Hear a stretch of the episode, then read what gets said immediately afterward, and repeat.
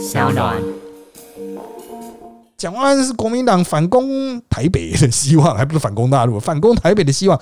人家民进党打蒋万安，你肉很痛；你打大叔，人家肉不会痛啊啊！所以我们经常讲啊，呛人一时爽，但是要呛对人，擒贼要擒王。如果擒不了王，那么就去打他最痛的那一部分。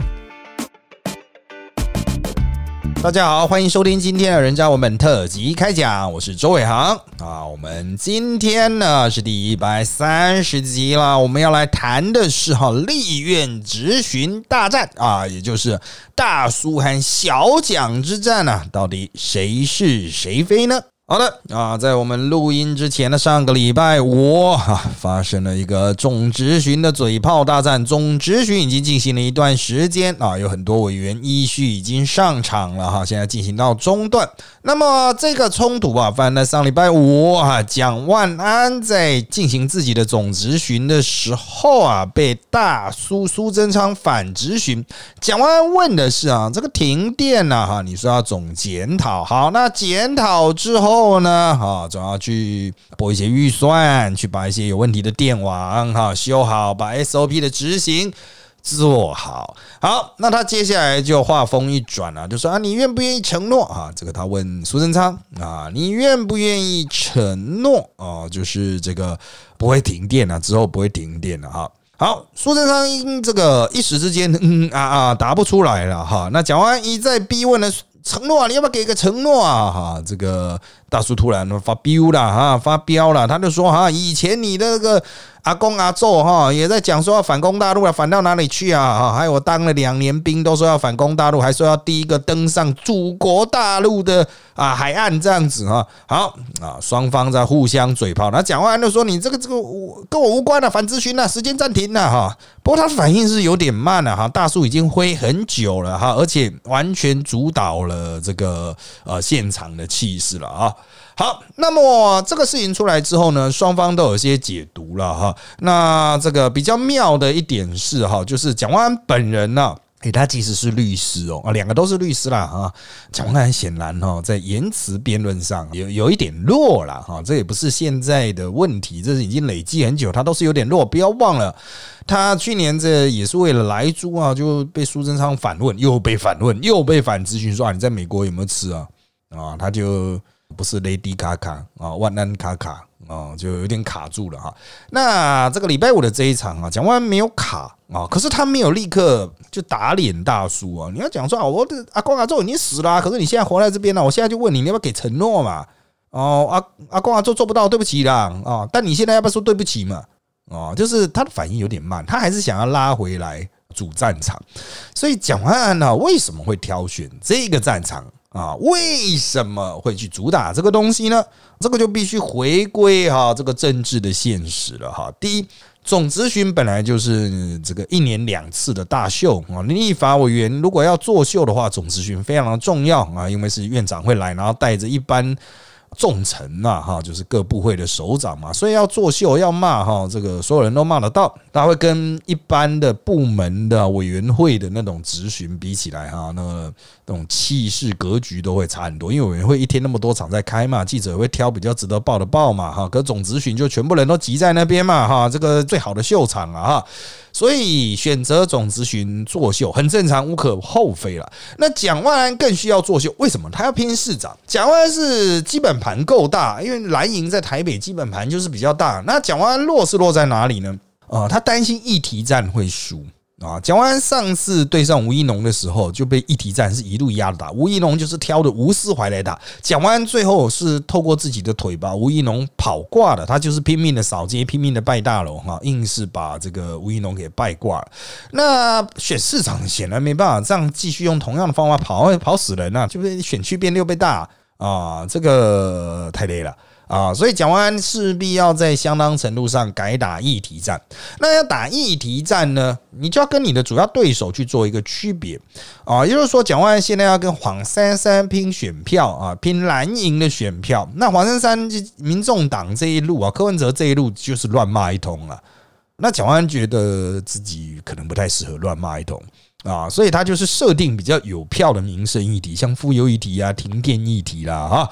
那他之前打来住也是同样格局，所以蒋万安的战略面设定是对的啊。我就讲民生，我就讲妇幼，我讲经济，我不要去跟你讲意识形态，我都讲食衣住行的这些东西哈。因为回归市场，这个比较容易拉回来市场嘛。反正民进党的选举格局一定是什么呢？抗中保台。哦，所以这个蒋万安的设定就是说，如果你民进党要打抗中保台，我就讲民生议题，那百姓最后会认同说，对了，选市长跟民生比较有关系了，跟抗中保台没什么毛关系了啊。好，那当然哈，这个战略设定没有问题。我蒋万安就是关注妇幼、关注民生、关注经济，但战术呢？战略没问题，战术呢？他的战术选择在质询的时候要大叔给承诺，那这就有点。要怎么讲？其实有点战术设定上的问题。你大叔给承诺，比如说大叔说好，一年内做不到下台，然后讲完呢没了，你就变成要等真的停电，然后你啊哎大叔下台，可是跟你选举有什么关系啊？那大叔就算下台，你你讲完人说啊我成功要求大叔下台，大家要投我一票哦，是这样子吗？逻辑不对啊！哦，所以他在战术设定上一开始就有破口了，你不应该是要求承诺那。该要求什么，我们后面再来讲。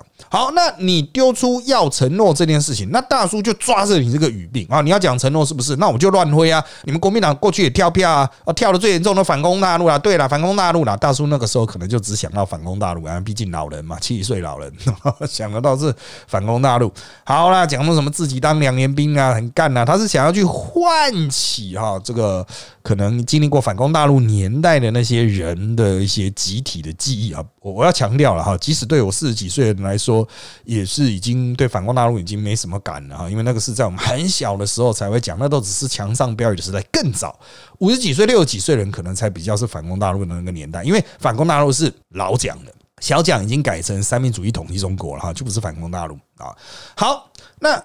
你被大叔抓了这个画饼之后呢？哦，那也没有关系了哈。就战术有误，那你可以去修补它。你可以现场讲说啊，这个是那个承诺跟这个承诺不能类比。反攻大陆的承诺那是一回事，那我现在讲的这个停电的承诺是另一回事。反攻大陆是军事的，这个是民生的。我跟你要民生的，你跟我讲军事的干嘛？格局也不同啊，反攻大陆是大格局嘛，停电是小格局啊，哈，就是呃许多民生议题中间的一个小的，你连这种小格局都做不到，你跟我讲什么反攻大陆？但是讲呢，他可能非常依赖稿子，现场的稿子，没想到大叔会讲到这一个反攻大陆，真的是超级脱稿。我必须要讲哈，你有时候论辩本来就是人家会用雅利安辩证法嘛，好。讲的问题就是在于没能当场压制，这也是蓝营很多人对蒋不满的地方啊！你没有现场立刻暂停，说你反咨询，你在给我乱挥啊！这个议长啊，主席啊，这个院长啊，就是立法院是院长啊，院长要立刻给我按暂停哦，到处讲的时间要把我扣掉。这个我个人认为了哈，蒋大概骂了那几将近半分钟、一分钟才想到这件事，就代表他。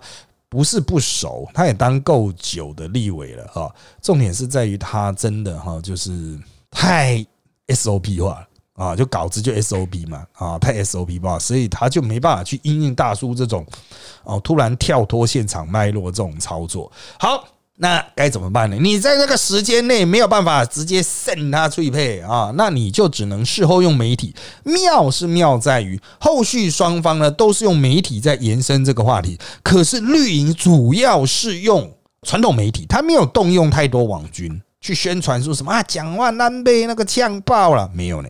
啊，那个网军大多数是自己跟的，所以这代表哈，因为英系网军最多嘛，苏系比较没有网军啊，所以英系可能也就。管你大叔怎么样啊？就不管了。所以主要是媒体，传统媒体在帮大叔护航。那蓝的呢，反而是用新媒体反击，比如徐巧芯啦，哈，或是叶元之啦，或是黄子哲啦，这些名嘴啊。当然他们事后会上媒体啦，啊，不过第一时间他们基本上都是发那个脸书哦，运用新媒体或运用 YouTube 来做反击哈。好，那我们就来看哈，这样子的操作哈，其实也凸显了一个很妙的处境，就是绿营不见得老是都是用网军的啊。他现在毕竟是有相对的媒体优势哈，就是至少有几个台是比较亲绿的嘛哈，比如说民视、三立、年代这个是比较亲绿的。那比较亲蓝的是 TVBS 啊，东森。啊，这个是比较青蓝的啊，但是 TVBS 跟东升的反应毕竟是晚上才播出来嘛，哈，那个媒体如果没办法在新闻时段就赶快做一些东西出来的话，哈，这个压制效果真的就是比较差一点。所以国民党反而运用新媒体反击，我觉得对国民党来说也不错啦。虽然有些传统媒体出来的人会说啊，国民党只剩新媒体反击好弱，但我觉得啊，至少有成长啊，国民党至少在这一边哈，至少是。不能说别出心裁了哈，但至少有点长进了哈。用新媒体去帮蒋万安护航，而且有护起来，我觉得这点很重要。过去是没有护起来，但是这一次是有护起来，因为大叔的雅利安辩证法真的太弱了啊。好，那当然大叔毕竟在气势上是赢的哦，所以这个到底应该怎么应应呢？我们来看蓝绿两边啊，首先是绿这一边哈。除了苏系以外，哈，大多数绿营的人都觉得大叔的这套这个论辩推论是有问题的。虽然呛爆蒋万安很爽啊，但是这是气势上的呛爆，你现场很凶，吧，很凶爆，那蒋万安凶到宕机哈。也好了，就是有个画面啊。可是呢，这个要后续要熬哈，就像国民党的一些类比啊，难道不停电跟反攻大陆一样难吗？所以永远都没办法做到不停电吗？那国民党上来可以做到不停电哦哦，国民党人这个时候就突然很有自信了啊。好，那这个绿营会觉得的确这点很难护航，所以呢，他们就不出来护航，就交给大叔自己护航。所以你会发现事后几天都是大叔一直在自己出来讲话。但我们录音，我们这次录音是在礼拜一哈。啊，大叔还是在自己护航啊啊！那相对来说呢，哈，其他绿营人的目标哈，他就不是强调说大叔讲的是对的，他要强调的是蒋万安在反应上的迟钝不佳哦。就蒋万安顿顿的呢，他不是律师吗？怎么这么钝呐？哦，大叔也不是打不爆啊！哦，他他他们不会讲这句话，就是蒋万安怎么反应那么那么钝啊？为什么需要徐小新出来玩？为什么需要？叶元之出来护航，那不徐巧芯选好了，那叶元之选好了啊，所以绿营的操作还是要去打，就是蒋万把蒋万打成那个憨憨的形象，为了什么？当然是为了市长嘛啊！长远目标就是拉黄贬蒋。什么叫拉黄呢？拉黄珊珊去贬低蒋万呢？黄珊珊好聪明哦，黄珊珊好睿智，黄珊珊好会讲话。你看，一样都是律师，黄珊珊就是嗯，反应非常的正确。像黄珊珊。事后有出来马苏贞昌，他也有批评蒋万安，然后蒋万安你是律师啊，你怎么反应那么慢？像这一点啊，黄珊珊批蒋万安的部分呢，绿营就会把它放大。为什么？现在绿营就是希望黄珊珊一直去分蒋万安的票，要让蓝营的选民觉得蒋万安太软无能，压制不了民进党。还是要靠黄珊珊，这样蓝营的人说：“哦，对哦，那那我应该去投黄珊珊，那蒋万安就不行了啊！要注意哦，到最新的民调哈，到最新的民调为止，蒋万安就算跟绿营的没有差太多啊，我也没办法讲说是谁赢谁输了啊，因为。来来回回嘛，或者是其中可能有造假，但是蒋万安始终是前两名，绝对是没错的。黄珊珊还落后前面的领先集团五到七趴左右，虽然黄珊珊已经一口气追了五到十趴，那蒋万安也掉了五到十趴啊，但重点是还没有追上，他离蒋万安至少也有五到十趴，所以绿营还要再尝试去把蒋万安的票摊给黄珊珊。那这当然最重要的一点操作方法，就是要凸显黄珊珊在打绿营上面比蒋万安好。哎，所以告诉你哦，绿营选到最后面，搞不好会刻意去弄，让自己被黄珊珊骂，然后让那个蓝营的哇老贝贝觉得好爽好爽，黄珊珊骂的很棒，把绿营骂翻好，我要改头。这样子，蒋万安和黄珊珊的票充分对分。如果两个都刚好是二十八，民进党刚好三十，就过了呢。哦，就过了民进党的那个，就算他只有自己的基本盘，他就过了。你蓝赢了，就算比我大了将近快两倍哦啊！你一摊平，你还是挂。这个民进党的战术已经非常明确的，战略也非常明确的。相对来说，我们刚刚有提到嘛，蒋万安的战略明确，战术哈，这个有问题了啊。战略是明确，就打主打民生经济的哈，战术是有问题的。哦，这个跟蒋万安的团队太小有直接的关系啊！国民党并没有，就算进入蒋万安的这个选举的团队 team 里面没有啊，这个不用跟讲蒋万安哦，像罗志祥的团队里面都还有一大堆什么游淑慧啊、徐巧芯啊，会帮他出主意什么的。蒋万安呢？有谁在蒋万安那边呢？哦，你掐指一算，还真的不用掐，因为没有呢。啊，蒋万安还是用自己的立委办公室的格局在做这一场的市场选举，所以他的战术执行可能会有很大的问题啊。民进党会充分利用在他正式宣布参选组成办公室之前的这一段空窗期，会想办法先把蒋万安的气势打下去。他的气势如果越来越弱的话，他参选的时候，他一直把参选的时间点往后拉。对蒋万安自己来说就是个伤害，可是蒋万安就是很胆小啊，他就什么都要往后拖啊，啊这个啊不好，那那那就再慢一点啊。好，蒋万安之所以往后拖，是他认为自己还需要成长，自己还需要累积。好，他的确是有成长，的确是有累积，可是这个进步的速度不够快。啊，进步的速度不够快，他也缺乏见缝插针的能力，都是人家往他身上插针啊，他没有去插别人的针啊。你要把战场建立在人家那一边嘛，不能说绿营还没有推出自己的候选人，你就不去绿营那边插针啊。就像大叔，其实大叔真的在绿营很讨喜吗？也没有啊，绿营很多人杜烂大叔啊。像那一天哈，这个看到蒋万安跟那个孙昌嘴炮哈，虽然民进党人在那边偷笑，哎，蒋万哈哈，哎，但是私底下。这些曾经跟大叔相处过的民进党人也都在抱怨的说，大叔态度真的很差，他到底在盘下小哦，就是这种话很多啊，他就就开始交换了什么公文夹哈，拿公文去给大叔啦，结果那个直接给他文件没用公文夹夹起来，就被大叔直接甩在地上啊，马上冲上来了，啊，就是大叔抱怨大会，所以民进党对大叔是有不满的呢。可是为什么你没办法见缝插针，老是在讲说什么啊？大叔骗神明啊什么的啊？骗神明这件事情已经知道，你要讲的是大叔摔公文了，其他人民进党人对大叔很不满了，你直接就把这些小故事拿出来讲不行吗？哦，就说啊，你以前不是有呛民进党的谁谁谁吗？啊，你不是有呛谢阳廷啊？啊，你不是有怎么样怎么样吗？那怎么样怎么样呢？你就把这些苏贞昌跟民进党内部的这种。有爆点的东西拉进来，把它迁入另外一个新的战场。可是这就牵涉到蒋万安他自己不敢哦。蒋万安就是觉得我还是打民生经济议题啊，我们不要像那些乱问政的哈，意识形态问政的都要打天马行空。那你就要团队，你就要打手，你知道吗？连胜文至少有个蔡正元当打手，虽然他打的好，打的坏，大家啊自有公断了。但你蒋万安的打手是谁？徐小新吗？黄子哲吗？啊，叶仁之吗？蒋万安需要正面的形象的话，需要当白脸的话，那他就需要赶快找个黑脸，赶快找个打手啊，直接给他编制啊，比如竞选副总干事啊之类的，或办公室主任啊，或者是文宣部啊什么负责人这样子哈。好，那当然蓝的这一边呢，蓝的这一边怎么看呢？哈，那蓝的这边说，我。认识的这些明代说哈，讲的临场反应呢，其实也不差了啊，至少节奏上没有掉队啊，不能算输，但没有得分。那他们是透过外围火力拼命的援护哈。保护奖啊，才让整个局势最后拉成平手了哈。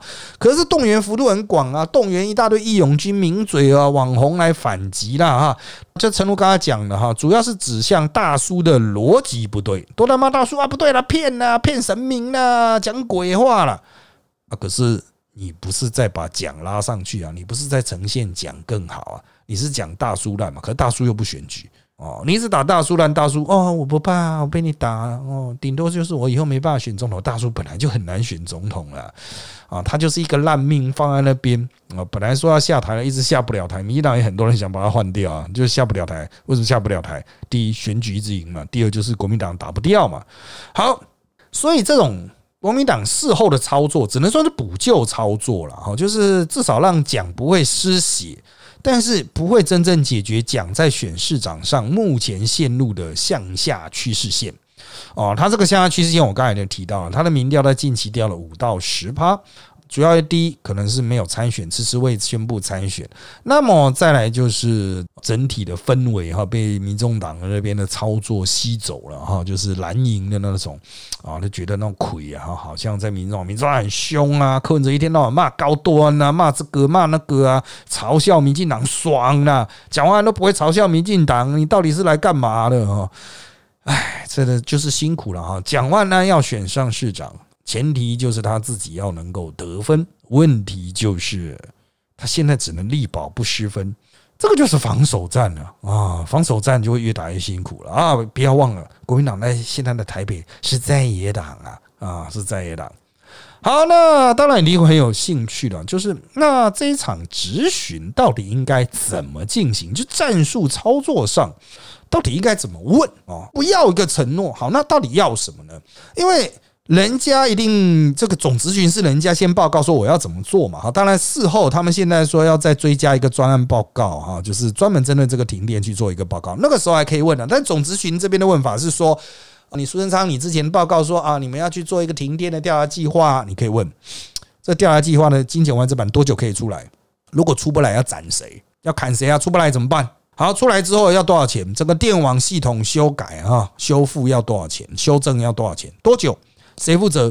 会不会追加预算？会不会人亡政息 啊？就你下台就不算数，进度达不到该怎么办啊？谁负责？谁下台？我不会要你下台，我不会要你给承诺。你告诉我谁负责？谁下台？几月几号做到什么时候？几月几号做到什么时候？你给我明确的数字。你不要跟我六个月，六个月是从什么时候开始算？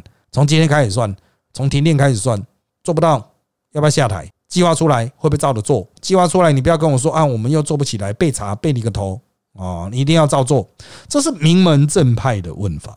你去要到很多具体的数字，你会说，可是这样就没有办法现场呛爆苏贞昌啊？那个数字是要让你提款，你自己去思考一下，能不能对应到你的选举时间嘛？比如说啊，三个月要出来，是不是？可不可以更快一点？为什么要写这么久？两个月，好，两个月几月几号？现在三月十二号啊，三月十一号啊，那两个月五月十一号我找你要，可以吗？两个月哦。找你啊，出不来怎么办？谁负责？谁下台？啊，你就要具体的、很明确的 detail 啊。讲完说，你能不能给承诺？之后不会停电？之后是多久？两个月内不会停电？三个月内不会停电？五个月内不会停电？一年内不会停电？二零二零不会停电？好歹问的精细一点嘛。明天会不会停电？啊，后天会不会停电？啊，这个当然就是有点秀位了。好，接下来我们就来看秀位的咨询。好。那秀位啊哈，当然拍桌啦，哦，像那傅昆萁枪下，我枪毙你哦，这样这一种啊哈，你还是可以去要保证，但是呢，不是说你大叔能不能给个承诺，而是哎，王美花承诺二零二零不停电呢，不会有大停电呢，大叔你要不要评价一下？来啦，我知道你熟啦，你不会迟啦，你不会迟啦，好来，你不会迟啦，我知道你不会迟，你这熟啦，你不会迟啦，你觉得王美花辞职这个保证怎么样？做得到吗？做不到吗？啊？然后这个，如果王美花到时候不辞怎么办？他说只有停一半，没有停全国，他不辞怎么办？你就直接呛他说，是不是因为王美花是小英的人，所以你管不到啊？还是说王美花因为停电下台，你会很爽？这样顾立雄也完蛋，就不会来跟你抢你的院长。你要秀位的话，你就去问政治议题啊，也就是说，你就故意摆烂啊，就是啊，已经完全没有名声了，没有经济了，就是你就是啊挑衅嘛，反正顾立雄啊，王美花的先生啊，要跟大叔抢那个行政院长的位置啊。所以你就问大叔，你是不是很希望王美花下台啊？啊，你就慢慢让他请君入瓮嘛。就是大叔，你说你不给承诺，可是王美花给承诺啊。如果停电的话，二零二二下台。如果他不下台，你要不要王美花不下台？你要不要赶他下台啊？赶他下来，你一定很爽，对不对？啊，因为顾立雄就没办法当院长了啊。这个政治问题啊，比较容易上媒体，这个就比较有修为。啊，不过这个是炮手啦，哦，就是负责炮对手的哈，就不是要去选市长，不是要执政的玩法。国民党有谁想到这一点啊？真的是很可惜啦。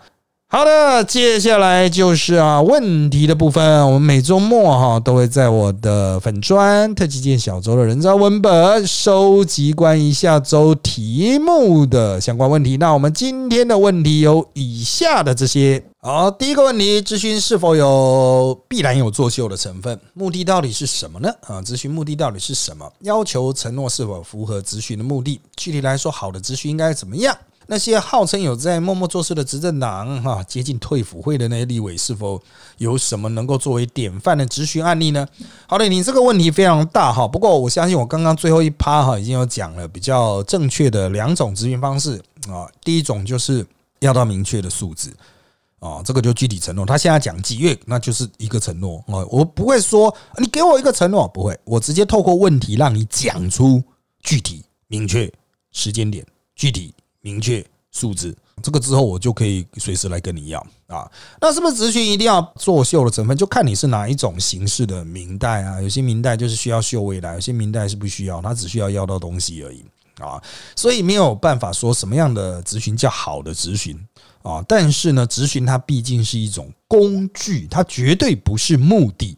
那咨询是有其目的，就是要去达成哈这个你心中设定的政治目标啊。所以你如果你需要啊媒体知名度啊，那就作秀喽啊。那如果你需要的是这个在政策上有一些推进啊，那就是这个问到一些具体的啊数字啦。啊，这个就是依你的政治目的去设定你的咨询的方向了。那一个坏的咨询，当然就是没办法达成这些目的的咨询喽。啊，至于什么叫做典范的咨询案例啊，哈，那真的是没有办法说它是一个 paradigm 啊，就是一个典范，然后大家可以抄了。哦，因为真的是看状况啊，跟你被咨询的那个对象哈有蛮直接的关系啊。如果对方也是呃很容易被请君入瓮的那一种啊，就的确可以要到蛮多东西啊，我们就会视为他是比较好的咨询。但他是不是被能够被别人抄呢？哦，可能很难呐，再次复制是很难的。好的，第二个问题是，蒋万安要人保证的是根本没有经过深思的咨询内容。国民党国会立委程度其表现对国民党选举是否会造成影响？蒋万安在台北市能对议员产生母鸡带小鸡的效果吗？之前黄国昌咨询时，苏贞昌也用同样方法转移焦点。过了六个月后，台湾人会忘记停电的痛苦，执政长会继续摆烂啊？他们还有多少筹码？可以继续烂呢？好，这个问题又非常的多哈。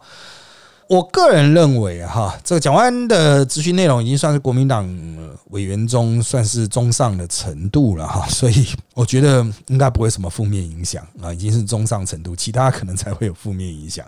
但他的确是没有母鸡带小鸡的效果，还要小鸡去护航它，有点太弱了哈。要注意徐巧芯啊、游淑慧那种都是小鸡啊，黄子哲那种都是小鸡啊，啊，都是要选司议员的。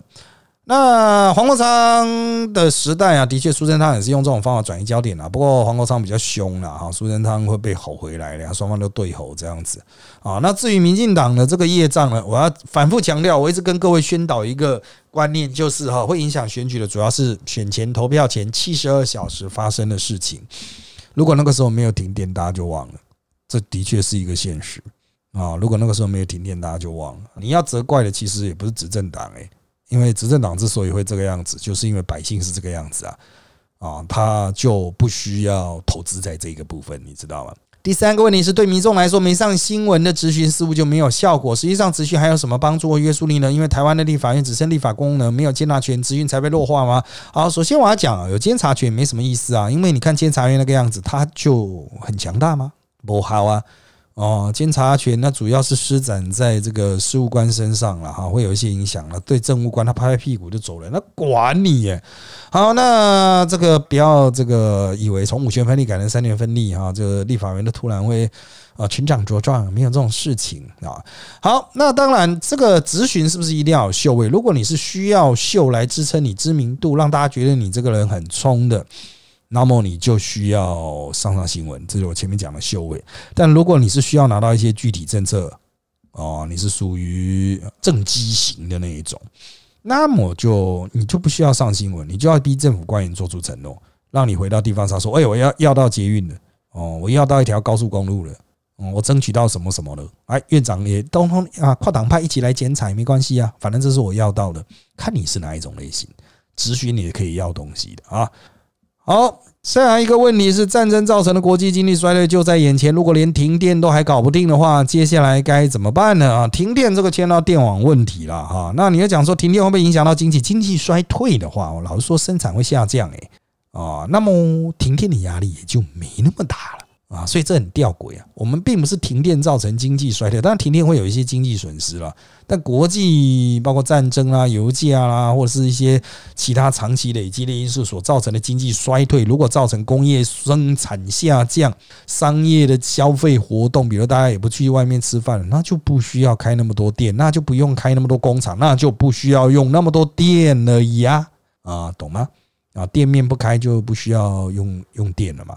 啊，商业用电都不需要了嘛，工业用电也不需要了嘛，啊，所以台湾现在的用电吃紧，其实跟我们过去这两年来的那个工业啊繁盛啊，啊，就是从阿公那边撤退来台的 这个那些工厂哈，开始陆续运转，那么就造成台湾电力不足啊，那用电压力很大啊，那么接下来如果经济衰退的话呢，诶，搞不好反而是就够了呢。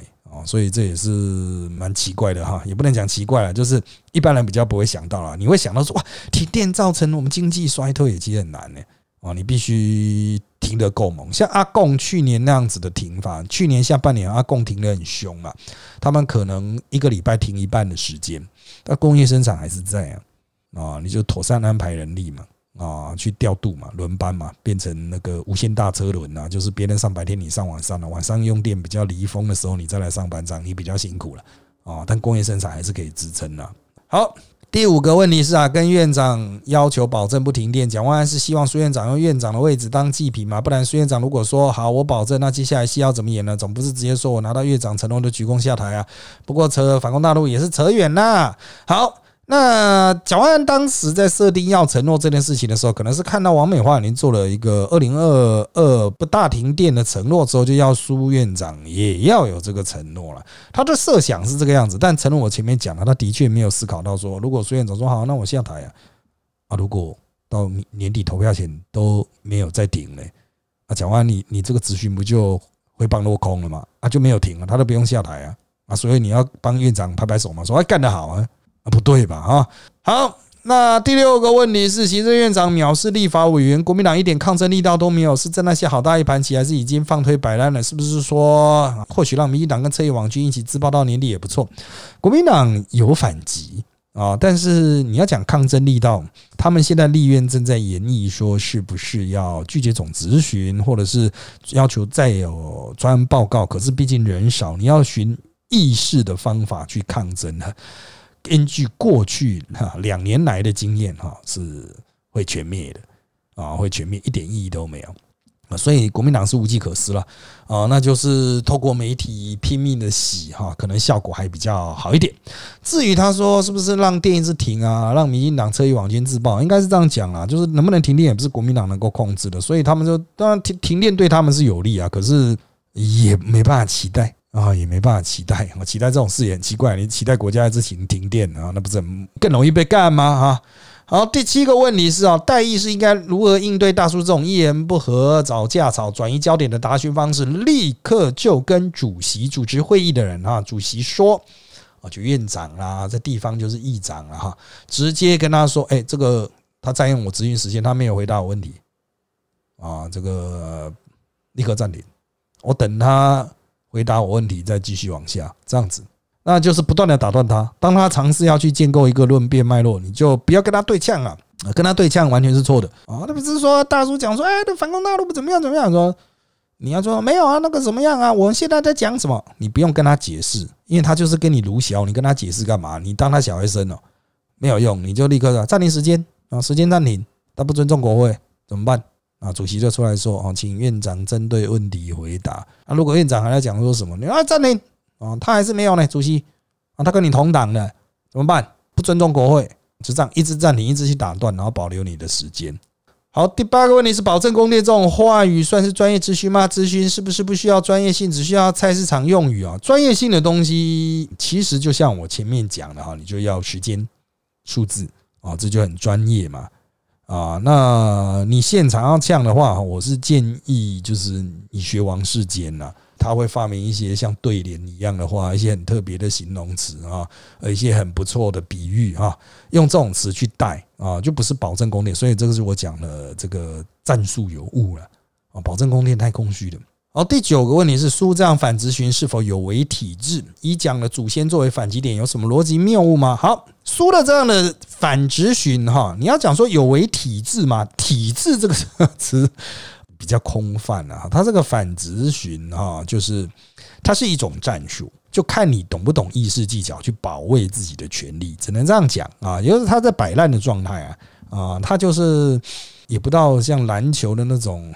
什么假动作不是？他就单纯就是已经在走步了啊，凌波微步，七步上篮这样子，所以就看你要不要抓，看你要不要抓。对了，他就是违例的啦。哦，有人你想违有违体制，他违例，但是就看你要不要抓啊，以什么样的方式去让执法者就主席啊去把他抓起来这样子啊？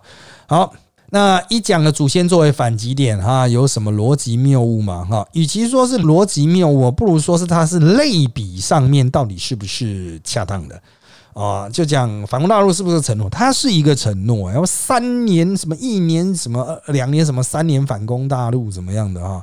啊，以前不是讲什么一年生聚两年教训还是什么的，我现在忘了，因为太久以前，总共六年了，六年就要反攻大陆，结果也没去啊啊，暂时受田证，后来我有给钱了哈，所以它是一个承诺的议题，但是到底是不是一个世界的类比？停电到底能不能够世界类比到这个反攻大陆的这个大格局的哈？比如说难度上啊，或者是它是不是涉及欺骗啊哈？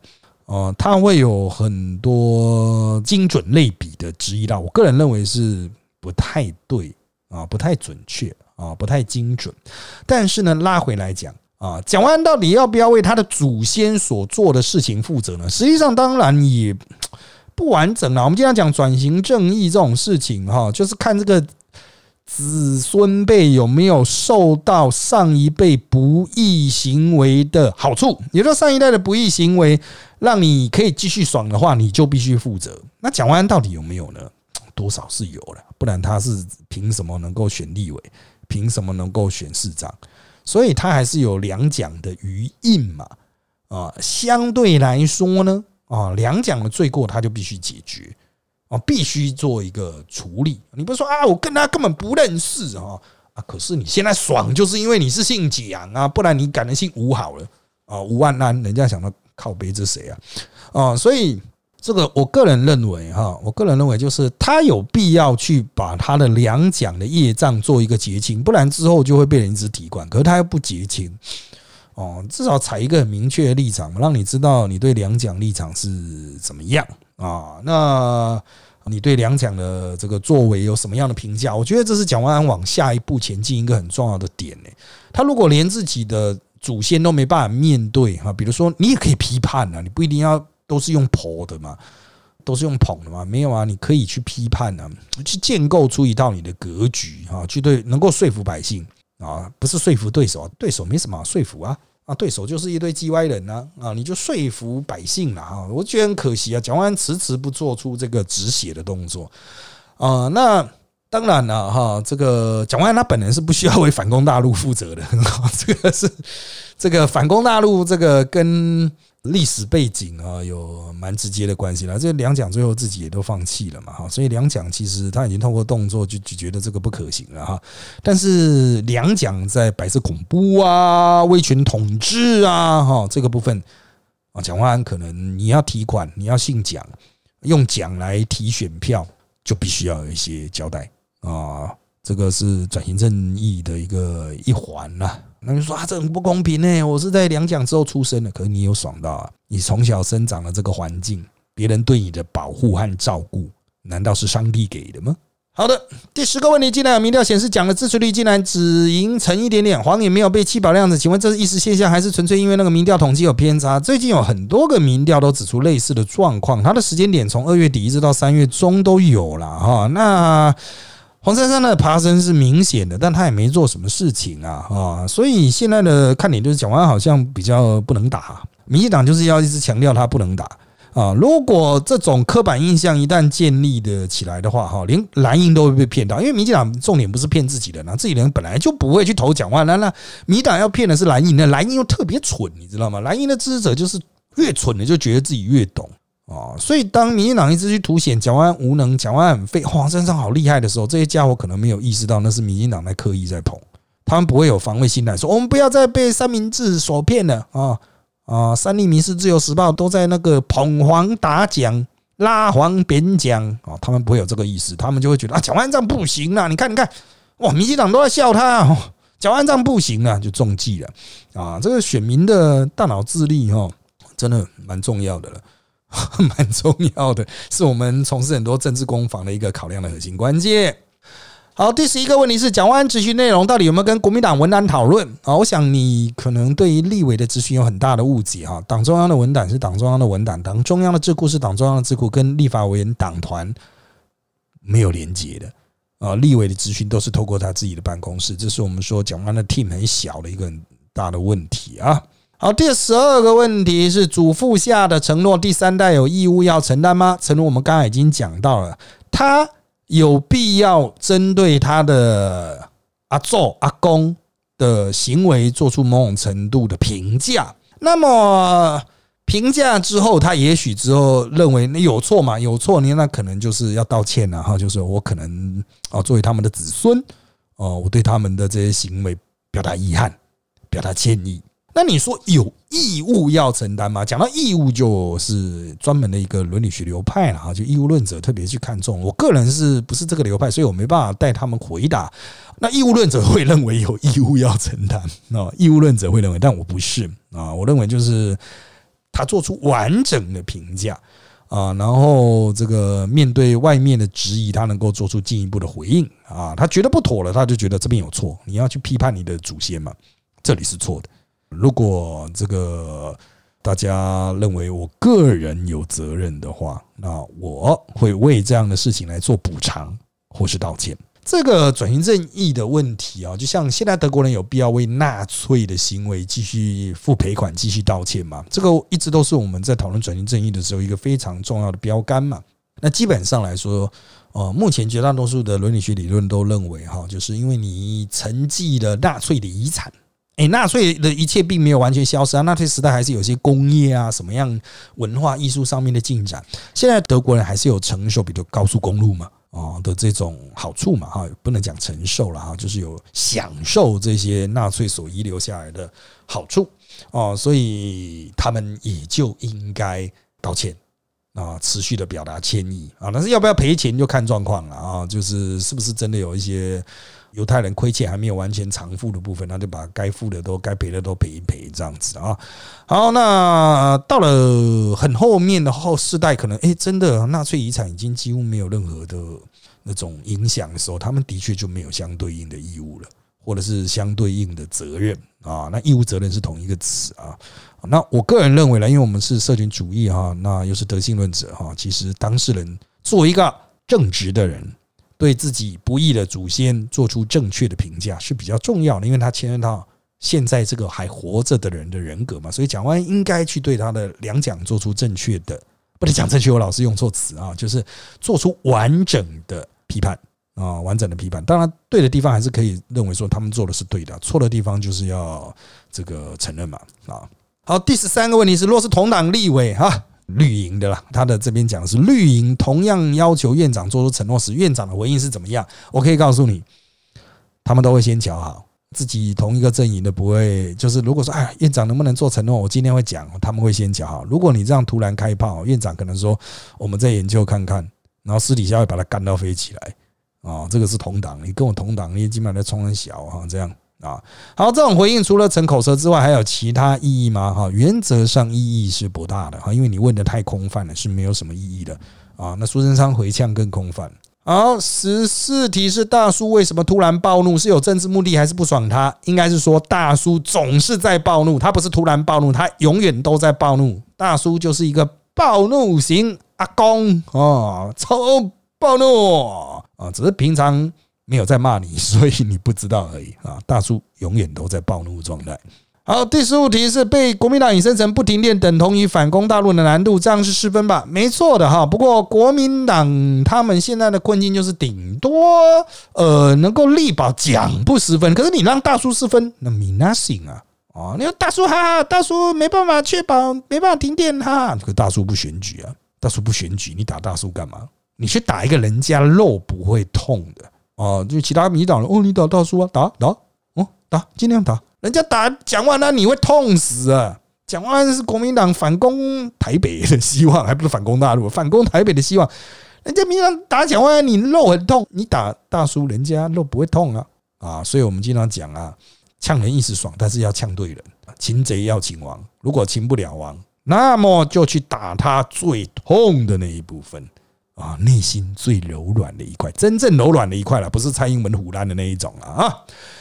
好的，今天因为时间关系，我们节目就到这边，谢谢大家收听本集的人渣文特辑开讲。现在我们在各大 Podcast 收听平台，如三岸 A P P、Apple Podcast 和 Spotify 都可以听到我们节目哦。欢迎大家订阅、留言给我们五颗星，那我们就下次再见喽，拜拜。